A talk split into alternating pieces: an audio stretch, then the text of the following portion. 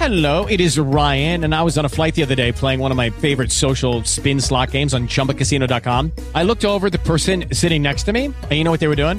They were also playing Chumba Casino. Coincidence? I think not. Everybody's loving having fun with it. Chumba Casino is home to hundreds of casino style games that you can play for free anytime, anywhere, even at 30,000 feet. So sign up now at chumbacasino.com to claim your free welcome bonus. That's chumbacasino.com and live the Chumba life. No purchase necessary. VGW Group. Void were prohibited by law. See terms and conditions. 18 plus. With Lucky Land slots, you can get lucky just about anywhere. Dearly beloved, we are gathered here today to. Has anyone seen the bride and groom? Sorry, sorry, we're here. We were getting lucky in the limo and we lost track of time. No, Lucky Land Casino, with cash prizes that add up quicker than a guest registry. In that case, I pronounce you lucky. Play for free at LuckyLandSlots.com. Daily bonuses are waiting. No purchase necessary. Void where prohibited by law. 18 plus. Terms and conditions apply. See website for details. Estás escuchando un podcast de nacionpodcast.com. Buenos días, Madre Esfera. Buenos días, Madre Esfera. Buenos días, Madre Esfera. Hoy es sábado, es el mejor día de la semana, sin duda, y por eso os traemos la mejor entrevista de la semana, sin duda, porque hoy tenemos la entrevista íntegra que Adrián Cordellat ha realizado a la maravillosa Rosa Jové, que si no la conocíais, no perdáis el tiempo, descubrid sus libros, su obra, sus charlas, porque os va a encantar. Y para abrir boca, aquí os dejamos con la entrevista enterita sobre el sueño infantil que tanto nos preocupa y que podéis encontrar también en la revista Madre Espera Magazine número 8. Con ella os dejo. Gente chanchi. Me escucha bien, ¿no? Que he puesto manos libres. Sí, Sí. si no te diré, repite, repite. Vale, vale, perfecto. Vale. Vale, pues bueno, la primera, eh, tuvimos también la oportunidad de entrevistar a Carlos González hace un tiempo y nos dijo que en sus inicios como pediatra no recordaba que nadie le preguntara por el sueño de sus hijos. Eh, nos dijo exactamente, creo que estas preocupaciones no las, no las ha habido hasta que alguien les ha dicho que tienen que seguir un horario con sus hijos o que tienen que dormir solos cuando toda la vida los niños han dormido con los padres. Eh, ¿Qué opinas de esto? Eh, ¿Por qué nos preocupamos tanto por el sueño de los bebés y los niños, los padres de hoy en día? A ver, eh, pienso que eh, Carlos González eh, tiene muchísima razón. O sea, primero me has preguntado eso, pues mira, ya lo tienes. Eh, yo creo que básicamente esas preocupaciones em, vienen a partir de que, sobre todo, la mujer entra en el mundo laboral. La mujer estaba en casa, se despertaba por la noche y tal, atendía al niño, pero al día siguiente se podía echar una siesta, o incluso cuando tenía niño, que pues mira, íbamos trampeando. Pero en el momento en que ambos padres están eh, dentro del mundo laboral, ¿vale? Pues claro, el no dormir Sí. por la noche es una cosa que perjudica, jode mucho, pon una palabra que tú quieras, ¿vale? Sí. Claro, y entonces ahí es cuando tenemos un problema. Pero yo estoy seguro que, por ejemplo, en muchos países nórdicos, Noruega, Suecia y esta peña de por allá arriba, Sí. tienen bajas laborales las madres de un año ampliable a dos si no llevan al niño a la guardería. Si lo llevan a la guardería, no. Pero si se lo quedan en casa, pueden estar incluso dos años. ¿Vale? Claro, allí los problemas de sueño se han minimizado mucho porque como la madre no tiene que ir a trabajar, pues si un día pasa una mala noche, sabe que puede echarse una siesta, o cuando el niño echa la siesta ella también, o cuando el niño está entretenido cierra los ojos, o cuando viene alguien y tal. El problema es tener que trabajar ocho horas fuera de casa, no sé cuántas dentro de casa, y luego por la noche no poder dormir. Claro. Cada vez es más habitual también eh, que haya padres que deciden llevar sus hijos a, a una unidad del sueño porque consideran que no duerme, entre comillas, lo que debería dormir. Eh, ahí estamos, pero es que como todo eso empezó a preocupar a los padres, hubo gente que empezó a aconsejar a los padres, ¿vale? Y entonces, claro, los consejos que se van, ay, qué malo, ay, qué mal. Pues mira que es lo normal en todo el mundo, cómo duermen los niños. Los niños duermen mucho mejor acompañados que solos. Los niños duermen mucho mejor de esta manera. Y los consejos que se dan son justamente los contrarios. El niño se despierta una vez por la noche, que digo yo, a los cinco meses, que eso sería un milagro, Sí. realmente, ¿vale? Uy, qué mal se te despierta, uy, tienes que ponerlo a dormir solo, uy, tienes que poner un horario rígido, uy, tienes... Y, y claro, los padres encima prueban eso y tienen más problemas, claro. en ese sentido, como psicopediatra especialista en sueño infantil, eh, ¿consideras que nos estamos volviendo locos los padres con manuales, guías y expertos? ¿O es que realmente no tenemos ni idea de cómo, cómo es en realidad un bebé? No, mira, yo a los padres tengo mucho respeto y nunca voy a decir que un padre está volviendo loco, porque los padres no lo hacen bien. Todo el mundo, porque yo también soy madre, oye, también estoy en ese grupo, todo el mundo hacemos lo que podemos, ¿vale? Es decir, los padres cuando tienen un problema, ellos buscan soluciones.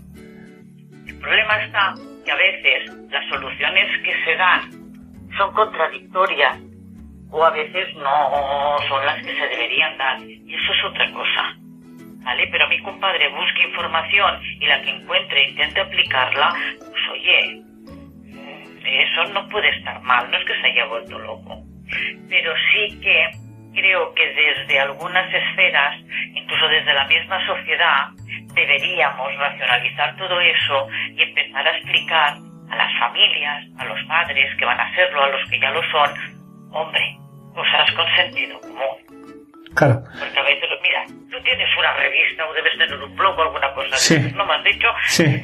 Pues tú ya lo verás, que hay gente que dice algunas cosas que dices, oye, es que esto atenta contra el sentido común o atenta contra... eh, y son ideas que se están transmitiendo. Y a veces simplemente dices, no pasa nada porque duerma contigo. Antes no había tan... Mira, es que además el problema que tenemos es que hemos cambiado el modelo de sociedad.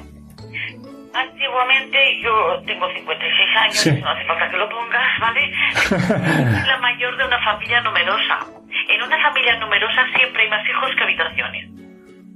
Yo no he tenido nunca una habitación para mí sola y por lo tanto mis padres no se mataron en enseñarme a dormir sola porque eso hubiera generado un problema en casa. Claro. Entonces yo empecé durmiendo con mis padres, después pasé a dormir con mi abuela que se había quedado viuda en la misma cama de matrimonio y de ahí ya hubo suficientes niñas, cuando yo tenía 6 o 7 años me acuerdo, para hacer una habitación de niñas y suficientes niños como para hacer una habitación de niños. Yo dormía siempre con mi hermana Monse y de ahí salí para casarme, porque se dormir sola. Y me iba de campamento.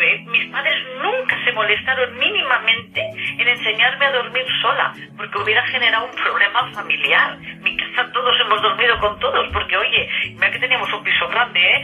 pero éramos muchos. Y antiguamente pasaba eso, yo soy de, de los 60. Mm, En mi clase había, que éramos 40, Sí. en mi clase había una hija única. Una. Nos la miramos con una cosa rara. Mínimo teníamos tres hermanos. Claro. Sabía que tenían ocho. o sea, bueno, no pasa nada, no pasa nada. ¿Cómo, ¿Cómo dirías que es en realidad, bueno, aunque cada niño es un mundo, pero bueno, los padres enseguida nos preocupamos porque se despierta una vez, dos veces, tres veces. ¿Cómo es en realidad el sueño de normal, entre comillas, de un bebé? Depende de la edad, ¿vale? Es decir, de cero a... Una cosa que tienes que explicar cuando respondas esta pregunta Sí. es que sobre todo los padres no me cojan las fechas, si digo los cinco meses, que no sean exactamente cinco meses, Claro. aproximadamente, ¿eh? Porque Sí, sí. pues el mío tiene cinco meses y un día y todavía me lo hace, hombre. ¿eh? Pues de cero a cinco o seis meses, más o menos, por ahí, ¿vale? Los bebés son caóticos. Duermen tanto de día como de noche, ¿vale? Sí. Y duermen aproximadamente, ¿eh? Entre 12 eh, y 14 horas al día, los más afortunados. Al día, ¿eh? No por Sí. la noche. Digo lo de las 12 horas, por ejemplo, porque hay niños que durante el día duermen 6 horas, 2 horas de 7 por la mañana, 2 después de comer, 2 a media tarde, ¿vale? Por la noche, desde las 8 de la noche hasta eh, las 8 de la mañana, solo les dormirán 6 horas, Claro.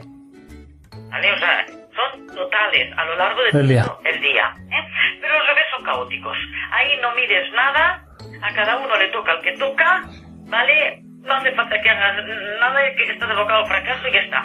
Alrededor de los 5 y 6 meses, que es cuando termina esta etapa, incluso pueden darse más despertares. Hay una cosa que se llama la crisis de los 6 meses, que los hay que los tienen a los 4 y medio, los hay que a los 6 y medio, ¿eh? Sí. Sobre todo, la crisis de los 6 meses, en que los niños se despiertan todavía un poquito más que antes. A partir de los 7 meses, ¿vale? Esos despertares van bajando en algunos niños muy rápidos, en otros más lentamente, ¿eh? Sí. por la pesadilla de sus padres, ¿vale? Pero las estadísticas todavía nos dice que el 81% de niños al año se despiertan.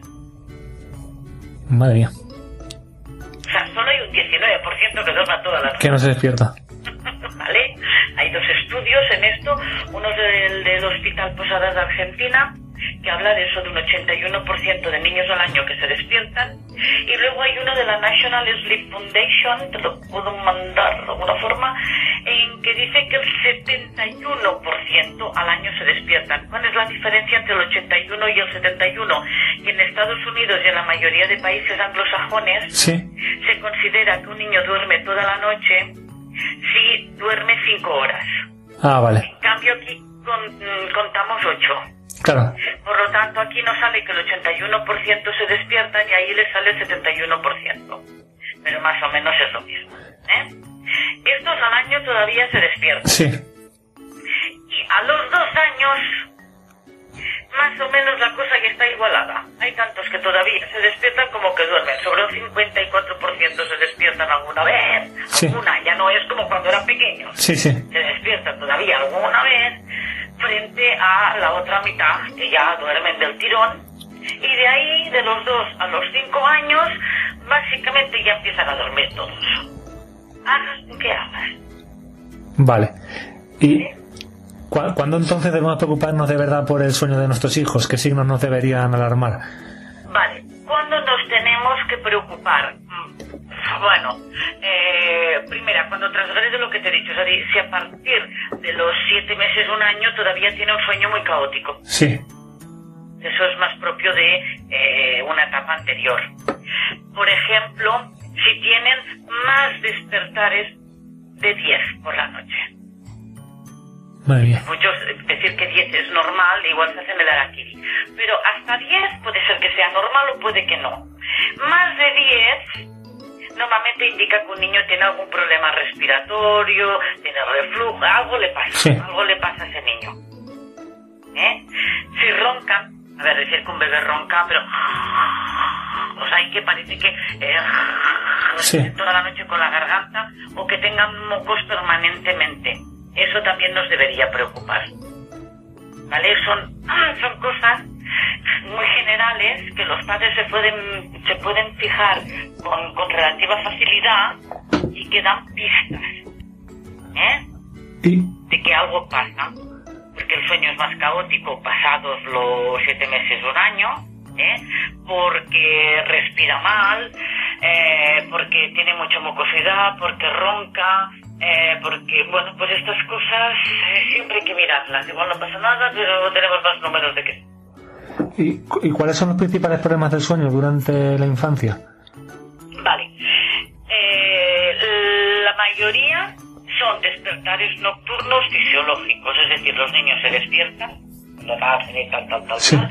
Eso es un problema, pero mm, se eliminan con la edad.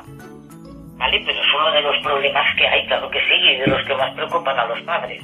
¿eh? O sea, los despertares estos mm, fisiológicos que se dan en la infancia, ¿eh? y que se despiertan por la noche, un bebé que nace, no vas a esperar que duerma toda la noche, pero eso es fisiológico, ya se le pasará, todos los bebés se despiertan por la noche. Si un bebé durmiera ocho horas seguidas, recién nacido, ¿eh? Sí. el pediatra se lo miraría mucho, porque eso puede ser perjudicial. ¿eh?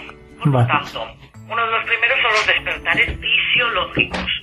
Segundo, problemas respiratorios importantes, apneas del sueño, niños que tienen las amígdalas o las vegetaciones más grandes y respiran mal por la noche, ¿vale? Sí. Y después están los terrores nocturnos. Un terror nocturno no es una pesadilla, ¿vale? Porque mucha gente lo confunde. Una pesadilla, Sí. todo el mundo sabemos lo que es. Un sueño malo, ay, pensaba que perseguí- me perseguía un fantasma. Es una pesadilla. Sí. No, un terror es lo mismo que el sonambulismo. Es una persona o un niño que está profundamente dormido y a su cuerpo le da por alterarse. Si el niño anda por la casa, se llama sonámbulo. Si el niño grita como un poseso, empieza a patalear y apartar todo lo que se le acerca, se llama terror. Pero es la misma alteración que el sonámbulo. Lo que pasa es que en uno le da por andar y en el otro le da por gritar. El niño está profundamente dormido y no se entera. Claro, en niños que no andan, eh, Sí. les da por gritar y patalear. Claro, claro. cuando ya andan, a veces no les da por gritar y patalear y empiezan a deambular por la casa a dormir, ¿vale? Por eso bebés, siempre a partir de los siete meses, ¿eh? Antes no se dan este tipo de alteraciones. Y, y ante, este, ante este tipo de situaciones, por ejemplo, como terrores nocturnos y tal, como ¿cómo debemos actuar o qué, qué deben hacer los padres? A ver, eh, es una alteración benigna, Sí. es decir, el niño no se va a morir y el niño no se está enterando de nada. Sea, los que sufren son las personas que los vemos porque ves un niño ando medio de la cuna, pataleando, los brazos para aquí, para allá, y, y- y dices, hostia, Dios mío, mi hijo, no, pero él no se está enterando de nada. De nada. Por lo tanto, es más para la gente que estamos mirando. Sí. Lo primero que hay que hacer es vigilar que el niño no se haga daño con nada, ni con los barrotes de la cuna, porque a veces lo desmontan todo, empiezan a patalear fuerte, eh, tiran cojines, bueno, cosas de estas, ¿no? Sí. Entonces, primero vigilar que el niño no se haga daño, ¿vale? Eh, y después, si ya hablan, no llevarles nunca la contraria. Eh, a veces empiezan allá, allá, quiero ir allá, allá, sí, cariño, sí, sí, ahora vamos, no hace falta que le lleves, ¿eh? Sí, sí, cariño, ahora vamos, ahora vamos, ahora vamos. Repetir frases como un mantra, sí, sí, cariño, sí, sí, sí, sí, sí, sí, cariño. O si está llorando siete meses, un año, que todavía no habla. Mamá está aquí, tranquilo, cariño, que estamos aquí, tranquilo, cariño, que estamos aquí, que estamos aquí. Y esperar a que se pase. En ese momento no se puede hacer más. Se puede hacer prevención, porque la mayoría está muy ligado a cansancio físico. Sí. Niños que por la tarde hacen tres horas de natación, eh, que por ejemplo ha eliminado una siesta, que- niños que están más cansados, se van a dormir más cansados y entonces hacen ese tipo de alteraciones. Sí, o sea, me, me ha sorprendido porque mi hija eh, muchas veces decimos que tiene que a lo mejor cosas que le han pasado durante el día, por la noche tiene como rabietas vinculadas a eso, pero ella está, o sea, ella está, parece que está como despierta con los ojos abiertos, pero de repente, pero de repente se queda cao Claro. y, y nosotros nos quedamos como con un susto en el cuerpo de miedo. Bien, exacto, eso es un terror. Vale, vale. Un niño que grita puede tener los ojos abiertos, pero no admite el contacto normalmente. Sí, sí, es así. Cuesta mucho admitir el contacto. Mira, pero parece que mire como una loca, porque te mira, pero no te mira. ¿Vale? Eso es un terror. Eh, qué curioso. Eso es un terror. ¿Vale? Sucede entre una hora y cuarto después de acostarse, más o menos. O sea, si tu hija se acuesta, yo qué sé, me lo invento, Sí. a las 10 de la noche, pues entre las 11 y las 2 de la madrugada. Sí, sí, sí, que- sí, que es verdad. A las 12 de la noche, pues entre la 1 y las 4 de la madrugada. Entre 1 y 4 horas después de acostarse. Y es porque está más cansada de lo normal. Y la verdad sí que sí, verdad. antecedentes familiares, algún pariente que sea sonámbulo, que, que hable por la noche o haga alguna cosa de estas, tiene unos puntos de que sea del 0,01% que le quede en la vida adulta. Pero si no, antes de los 5 años se le marchará. Desaparecen. Y ella no se entera de nada. ¿Qué edad tiene tu hija? Mi hija tiene tres años ahora. Tres años, vale. Lo que no tienes que hacer es al día siguiente decirle, cariño, ¿qué te pasaba ayer que gritabas? Porque la niña "Ups, ¿qué hago por la noche? Pues mm, me acongojo y ya no quiero dormir más. Claro, sí. Ella no se entera de nada. Sí que es verdad que a veces le he preguntado qué te pasaba anoche, que estabas enfadada y, y no se acuerda nada, claro, no sabe nada. Exacto. ¿De qué me hablas? Mm, Eso es un terror. Vale, vale. No tiene nada que ver con una pesadilla, ¿eh? Ella está profundamente dormida y en lugar de andar, igual un día te la cuentas a los cinco años andando por casa, en lugar de andar gritan y patalean y parece que estén en la peor de sus pesadillas. Sí, pero no. ¿Vale? Vale. Y ca- cambiando un poco de tema, eh, vamos a hablar si quieres del colecho. Eh, ¿Qué dice la comunidad científica o la ciencia al respecto de que las familias duerman juntas? A ver, la comunidad científica no dice nada. Es decir, cada uno hace lo que quiere. Sí. Lo que sí que dice es que tienen que hacer las familias que duermen juntas para que ese colecho, incluso los que no colechan, Sí. para que eso sea seguro.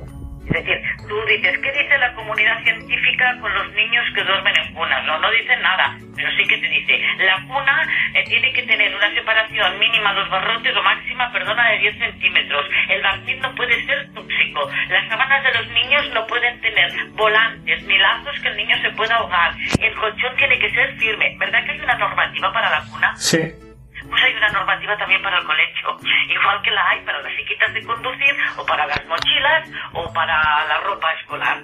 Ya está. Entonces la comunidad científica, eh, con muy buen criterio, ha dicho que los niños pueden dormir con los padres siempre y cuando haya unos mínimos, que es que los padres no estén bajo el efecto de ninguna droga, Sí. o lo que sea, ¿vale? Que no tengan obesidad mórbida. A ver, obesidad mórbida no es que estén gorditos, yo estoy gordita, ¿vale? Sí.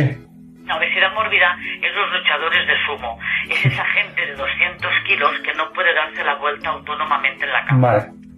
Y tú te sabes mover en la cama. No hay ningún problema. El problema es cuando tú podrías estar en una pose, el niño te reclamara o te pone y no puedes moverte tú solo. Vale. Es obesidad mórbida. Están hablando de obesidad mórbida, no de obesidad. Las drogas, obesidad mórbida y mm, también que los colchones sean colchones normales. Se desestima explícitamente sofás eh, y colchones de agua o, mm, muchos cojines y esto no, porque el niño podía quedar atrapado entre medio de esos cojines en un en un colchón de agua se podía deshinchar y también quedar atrapado dentro. No, eso se explícitamente se descarta. Tiene que ser un colchón, bueno, pues normal. Vale. Es igual si es de viscoelástica, de muelles o lo que sea. Colchón firme y normal. Pero muchos cojines, los sofás, por ejemplo, están desaconsejados. A Sí. que tú estés al lado sentado vigilando. Entonces sí. Pero mm, dejar a un niño durmiendo en un sofá o tú en un sofá con un niño, no. ¿Eh? Vale. Muchos cojines, sofás, colchones de agua, eso está completamente desestimado. El resto, el resto, no pasa nada. Eh, En nuestro caso, por ejemplo, bueno, colechábamos con nuestra hija de tres años y ahora tenemos un bebé también y casi colechamos los cuatro. Hemos ido ampliando la cama. Eh, y bueno, nos damos cuenta que aquí en España pues casi que se considera una moda, pero la realidad es que en muchos países del mundo el colecho es algo habitual. Eh, se ha hecho, y bueno, realmente nos sorprende porque no se ha hecho esto así desde los inicios de la humanidad. Eh, ¿Crees que es una cuestión cultural que ahora se ve como una moda o más bien de tipo económico? ¿O cómo se puede explicar que una cosa que se ha hecho desde siempre ahora se vea como una moda? Mm, Mira, yo lo estado mirando y no lo tengo tampoco claro. Es decir, que se ha hecho desde siempre. Tú buscas hasta hace 100 años o no sé qué y la gente pues dormía juntos y ya está y no pasaba nada. Sí. ¿Vale? Eh, incluso, fíjate que te digo, los hijos de reyes y los hijos de no sé qué que tenían pues esclavas, eh, que tenían eh, cuidadoras, que tenían sirvientas, dormían con las sirvientas muchas veces. Sí. ¿vale? O sea, es decir, no dormían solos, no dormían solos. ¿Eh? Eh, ¿Qué ha pasado ahora? Yo creo que es el cambio de modelo familiar y que nuestra sociedad, pero es un pensar, ¿eh? Sí. Explico, una es licenciada también en Historia y Geografía y cuando habla de Historia o de Antropología intento también hablar de forma muy científica, Sí. yo lo tengo claro. ¿eh? Es una teoría. Yo creo que es porque la sociedad actual se basa mucho en la independencia del, del ser humano. ¿Vale? Sí. Yo pienso que no tenemos que ser independientes, tenemos que ser interdependientes. Pero bueno, ¿y entonces qué pasa? Eh, pues que los padres trabajen unos horarios para esto, unos horarios para dormir, unos horarios para tal, unos horarios para comer, los niños que duerman solos, los padres viven solos. Antes vivían toda la familia. Yo que te explicaba que era la mayor de una familia numerosa, en mi casa vivían mis padres, nosotros, mi abuela y una hermana soltera de mi madre. Madre mía. explico? Ahora no, ahora los padres se tienen que casar, se tienen que ir a vivir solos y a veces viven a no sé cuántos kilómetros de, de la familia más cercana. Es decir, tenemos un modelo de familia muy fragmentado. ¿eh? Y ahora los niños tienen que dormir solos en habitaciones. Coño, pues qué suerte tienen que sus padres tengan muchas habitaciones. Eso o pocos hijos, porque si no, Claro. Vivo en una casa con dos habitaciones, ah, no puedo tener más de un hijo. Una para matrimonio y otra para el niño, porque claro, el niño no podría dormir solo, hombre. Sería eso. Bueno, pues... Bueno, esas son suposiciones, Sí. ¿eh? Eh, Moda o no moda, yo pienso que hay sitios en donde culturalmente estaba mucho más arraigado. Japón, por ejemplo. Sí. En Japón todavía la mayoría hace colecho, ¿vale? Llámale porque tienen las casas muy pequeñas y no pueden hacerlo de otra manera o lo que sea, pero ni que lo tengan arraigado por cultura o lo que sea, hay sitios, países nórdicos, Japón y tal, en donde todavía sigue muy arraigado Sí. y hay países en donde se ha perdido más. ¿Y qué explicación tiene, por ejemplo, esto de que, estando, por ejemplo, en el mismo continente países nórdicos como Suecia, Finlandia, esté mucho más arraigado y, sin embargo, en España se haya perdido tanto?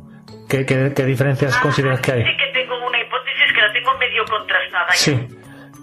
Pues sor- sorpréndeme, a ver. avanzados, en los países avanzados, en los, en los tercermundistas no, pero en los países avanzados, en donde la industria de la farmacia y de la puricultura tiene mucho peso y poder, Sí. como España, aquí te dicen que está muy mal que duermas con los niños. Porque si colechas no te compras el Moisés, no te compras la cuna, no te compras la camita, no te compras el calienta biberones, no te compras el walkie-talkie, no te compras nada. Duerme contigo en la cama. Entonces, sí, es verdad. Entonces, en los países en donde la industria farmacéutica tiene mucho peso y poder, eh, les dejan transmitir esos mensajes. Hay países, como por ejemplo los países nórdicos y otros, en donde están prohibidos los anuncios de fármacos y cosas de estas. Aquí Claro. eh, tú te anuncian eh, un antibiótico por la tele. Eh, Sí.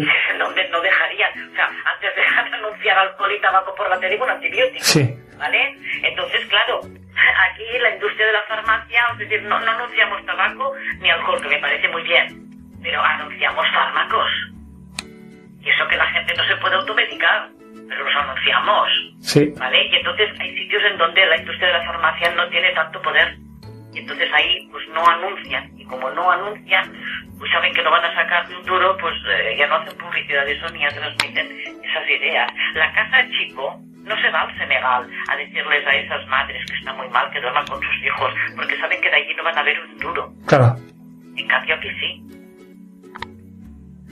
Eh, Dormir sin lágrimas, eh, tu libro ha vendido, si, corrígeme si me equivoco, más de 50.000 ejemplares. Mira, tenemos de la edición, pero es que hay varias ediciones. Sí. De la edición normal, digamos, Sí. la primera que salió, eh, de eso se han vendido casi eh, 80 o 100 mil. De la edición de bolsillo ya vamos por los 100 mil, es 20 y pico ediciones, Sí. no sé qué. Después hay la versión en catalán, hay dos ediciones que Sí. han vendido al mercado. Después está la edición mexicana y sudamericana, que también ha vendido un montón. Sí. Y tenemos una edición en un estuche que va el libro y un vídeo mío explicando, que también yo calculo que si sumamos todo, eh, llegamos casi a los 200.000 ejemplares, sumando todos. ¿eh? Todo, sí. Todas las ediciones. Si miras solamente uno, no, pero, pero con todo sí. Y ahora en primavera sale en, en francés, donc es largo. Madre mía, Salir en francés, sí. qué guay. Francia, sí. ¿Qué, qué mensaje quieres transmitir a los padres que buscan en, en tu libro una solución a sus desvelos? Ay, eso me lo han preguntado muchas veces. Yo, yo les quiero transmitir sobre todo tranquilidad. Es decir, muchos padres a veces han leído mi libro y me escriben y me dicen, mira Rosa, no sé si arreglaremos el problema del sueño de mi hijo, pero me he quedado más tranquilo porque ya sé que no pasa nada grave. ¿Vale? Y, y yo con eso ya me doy con un canto en los dientes. Si además les puedo solucionar el problema del sueño de su hijo, pues ya yo súper contenta. Pero menos tranquilizado, es decir, léete esto y sabrás, si tu hijo tiene un verdadero problema, llévalo a un especialista. Tu hijo tiene una apnea, tiene errores, tiene no sé qué, me lo traes a mí o a quien quieras, te lo arreglamos. Y si tu hijo no tiene nada, simplemente es un bebé que todavía se despierta por la noche, ¿vale? Al menos que no te hagas el araquiri. Te voy a dar algún consejo, pues eso, para dormir en otros momentos, cómo os podéis turnar, como tal y que cual, hasta que se pase. Claro. Pero sobre todo tranquilidad. Eh, hablando contigo también, por contraposición, imposible no mencionar a Edward Stiebel, cu- cuyo método también se ha convertido en un bestseller a nivel mundial. Eh, ¿Se puede realmente enseñar a dormir a los niños? Ay, a ver, ¿cómo te lo explico yo ahora? No, enseñar no se puede. Es, como si dices, un niño cuando nace ya sabe comer.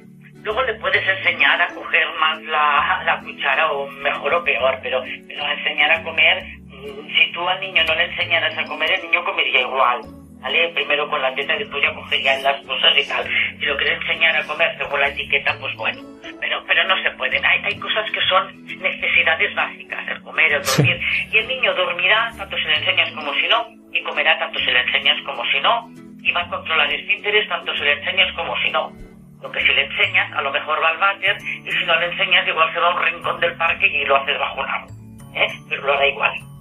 No se puede enseñar porque son necesidades básicas. Para entender. Sí. Todo el mundo en la humanidad, desde que el hombre es hombre, ha comido, ha dormido y ha cagado. Ya está. No hay que enseñarlo. Ya controlas con el tiempo. Otra cosa es que lo haga con palillos, con, cuchara y tenedor o con, bueno, esto sí que se puede enseñar, porque yo, por ejemplo, aprendí a comer de palillos muy grande ya. En cambio, los japoneses lo hacen desde pequeñitos. Ya está. Eh, por lo demás, nada, pasa todo. De hecho, yo siempre explico, y me he cansado de explicarlo en el Dormir sin lágrimas, Sí. que no me gusta que me pregunten por el método del doctor Stevie, porque Stevie no tiene ningún método, él lo tiene copiado. Claro, eso, eso aparte, sí, aparte que está copiado, pero a mí me sorprende mucho porque, bueno, pone que en el libro, si, si lo veis en alguna librería, eh, funciona, pone que te fu- funciona en el 96% de los casos y, bueno, es, es- el señor está, aparte lo ves que están todos los medios de comunicación, siempre en la SER, tal, y siempre le rodea como un aura de, de ciencia y tal. Imagínate que mañana diga lo mío funciona en un 90 y pico por ciento. Ya está, también lo puedo decir yo. Claro, y por eso me sorprende sobre todo porque siempre está rodeado de, de un aura, digamos, de ciencia y no sé en qué dato científico se basa realmente este libro para... En. Es copiado del Dr. Ferber. Mira, sí que es verdad que el Dr. Ferber, ¿vale? Hizo algún estudio, como es, dejo a los niños llorar y evidentemente acaban durmiendo más seguido que los que no he dejado llorar. Eso es cierto. Eso es cierto. Y eso están en estudios. Sí. ¿Eh? Mm, Ya está. Es decir, y tú coges a una persona, le pegas cuatro latigazos y al cabo de tres meses tienes un esclavo en casa. Sí, pero bueno. Ahora estos días sí, anunciaban por la por la tele que hagan una serie de raíces, se llama. Sí. Ha pasado una, cuando yo era pequeña y tal y que cual. Y el eslogan que sale es a, a un esclavo no se le somete o no sé qué, se le tiene que esclavizar. O sea, le tienes que pegar y tal hasta que te obedezca ciegamente. Bueno, pues eh, esos niños, evidentemente que cuando les dejas llorar hasta que se revienten, llega un momento que ya no lloran. Aquí si nadie me hace caso, se quedan tranquilos, bueno, tranquilos no, pero se quedan en la cuna y no lloran y algún rato otros se dormirán. ¿Vale? Sí. Eso sí que es cierto. Pero no sé si el fin justifica los medios. Claro, eso te decir, ¿cuáles son las consecuencias de dejar a un niño llorar? No sé también si hay algún tipo de estudio que, de- que demuestre de alguna forma las consecuencias. dónde vamos, entonces hay cantidades de estudios ¿vale? que demuestran que los niños a los que se han aplicado métodos parecidos, pero claro, hay, hay muchos en todo el mundo, ¿eh? Sí. ¿Vale? Eh, el del doctor Ferber o el doctor Stevie es uno. En Francia está el método de Magritte y Rion, todos son iguales, dejarlos llorar. Los hay que ponen tablas, los hay que no ponen tablas, que se que llore hasta que se reviente, los hay que ponen cada tres minutos, hay de cada cuatro, los hay de cada cinco, pero es lo mismo todo, ¿vale? Entonces, em, sí que está estudiado las secuelas que provocan este tipo de, de métodos, ¿no? Y en la mayoría de ellos, o sea, los hay. El primero es una indefensión. Muchos de esos niños aprenden que no vale la pena quejarse porque nadie les hará caso. Es muy triste que Sí. lo tenga que aprender un niño a los siete meses eso y dejan de quejarse. Entonces de mayores no se atreven ni a pedir un aumento de sueldo y, y- y son mujeres sumisas en su matrimonio y son no sé qué. Claro. No. Eh, los hay que cogen fobia en su habitación y cada vez que les hace poner a dormir vomitan antes de entrar del miedo que les da. Eh, problemas de aprendizaje, ahí hay cantidad. Madre mía. Está demostrado. Y ya por último, eh, ¿qué consejo así final darías a unos padres que andan agotados y preocupados por el sueño de su hijo? Imagino que lo que has dicho de tranquilidad, ¿no? Sí. Sí. Todos acaban durmiendo. Hombre, sí que es verdad que hay que descartar patologías. Pero descartado que le pase algo al niño, un tanto por ciento muy pequeño, pero sí que es verdad que los hay que no respiran bien, que tienen vegetaciones grandes, que tienen terrores, que tienen pesadillas, que tienen somnolismo. Bueno. Pero descartado todo, que se tranquilicen, que el niño dormirá bien y que intenten buscar, eh, no sé, técnicas, truquillos para poder descansar más ellos. Y generalmente poniendo al niño con ellos a dormir y tal, seguramente dormirán mejor, haciendo turnos entre los padres. Hay muchas cosas que Sí. se pueden hacer. Que se tranquilicen, que sepan que es una temporada, que a su hijo no le pasa nada y que de mayor, bueno, de mayor no, incluso cuando sea niño, ¿no? Y que al poco va a dormir bien y ya está. Y ya está. Pero sobre todo sí, siempre lo digo que descarten, no pase nada, porque sí que es cierto que a veces pasa algo, es que a veces nos pasamos de, de la otra raya, ¿no? Sí. Ay, no pasa nada, no pasa nada, ya te dormirá, ya te dormirá, no pasará nada. Hombre, no pasa nada, hay veces que sí. ¿eh? Entonces hay que mirar. Y eso es una cosa Y eh, otros tipos de métodos, como el de estribillo, de Ferber, no lo dicen. Es decir, cogen a un niño y si te despierta por la noche, déjalo llorar. Y si tiene una apnea, y si es como la tuya que tiene terrores, ¿qué culpa tienen esos niños? Claro. Vale, Hay que descartar las cosas. pues hasta aquí, Rosa. Espero que os haya gustado mucho esta entrevista. Tenéis mucha más información sobre este tema del sueño infantil que nos preocupa tanto siempre a los padres en nuestro número 8 de la revista Madre Espera Magazine que podéis descargar, encontrar, leer en vuestros dispositivos en madresperamagazine.com. Y para que podáis hacerlo, pues mira, ya viene el fin de semana, ahora tenéis tiempo, descargaros esta revista maravillosa, seguid a Rosa Gobé, podéis leer todos sus libros y, disfrutar de su sabiduría. Y nosotros nos vamos a descansar, amigos. El lunes a las 7 y cuarto volvemos, una vez más, en directo, con Buenos Días, Madre Esfera. ¡Adiós! ¡Hasta mañana! ¡Hasta mañana!